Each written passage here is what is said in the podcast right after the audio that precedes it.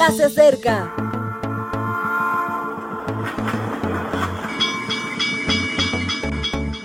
Partimos ya.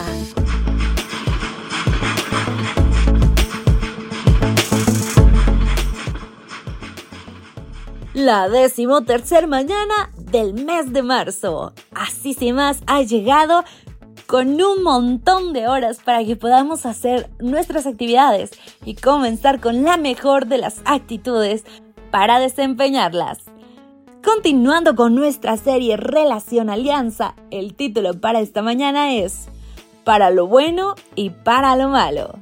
Y segunda de Corintios 7:3 dice, Entonces dijo Dios, hagamos al hombre a nuestra imagen, conforme a nuestra semejanza, y tenga potestad sobre los peces del mar las aves del cielo y las bestias, sobre toda la tierra y sobre todo animal que se arrastra sobre la tierra. Llevo décadas enseñando y casi siempre se repiten las mismas expresiones. Si el estudiante aprueba el examen, dice con satisfacción, he aprobado. Si lo suspenden, me han suspendido. Y me parece que es una actitud que se extiende a casi todas las facetas de la vida. Pensamos que los éxitos se deben a nuestras capacidades y los fracasos a los demás o a las condiciones externas. Pero la realidad no es así. Tenemos mucha influencia de los demás en nuestros mejores momentos y hay mucho de nosotros en los errores. Por esta y por otras razones, Jesús creó la iglesia como un espacio donde todos nos apoyamos a todos para tener más posibilidades de crecimiento y madurez nos concedió dones y talentos diversos para que fuésemos complementarios y allá donde uno no llega, pudiera llegar el otro. Nos permitió vivir en atmósferas positivas, generadas por el amor, para que sintiéramos que no necesitamos estar solos ni tensos.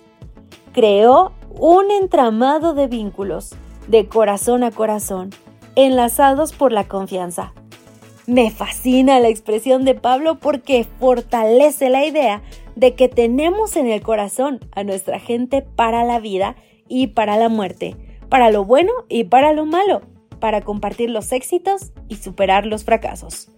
Todo ello junto, su versículo nos ilumina sobre lo que es crecer y comprender la realidad desde la comunidad. Y comprender implica mucho más que conocer, implica reconocer Sabemos bastante de la vida de mucha gente. A veces hasta compartimos demasiado de este conocimiento, pero ¿lo reconoces suficientemente?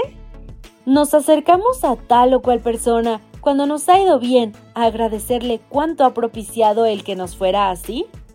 Nos aproximamos a alguien cuando algo no ha salido como pensábamos, a disculparnos porque no se han cumplido las expectativas no reconocemos lo suficiente y eso bosqueja una realidad distorsionada en nosotros. Te propongo un ejercicio para todo el día.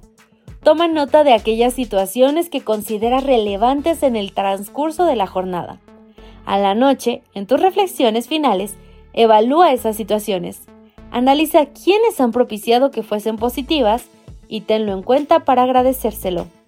Analiza también las adversas y mira qué es lo que tienes que modificar para hacerlo mejor en el futuro. Quiero que sepas una cosa, no te conozco demasiado, pero ya te llevo en mi corazón, para lo bueno y para lo malo.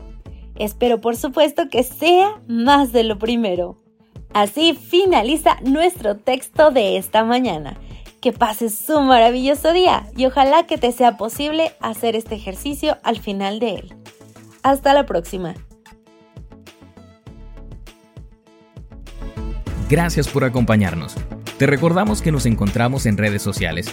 Estamos en Facebook, Twitter e Instagram como Ministerio Evangelike. También puedes visitar nuestro sitio web www.evangelike.com. Te esperamos mañana.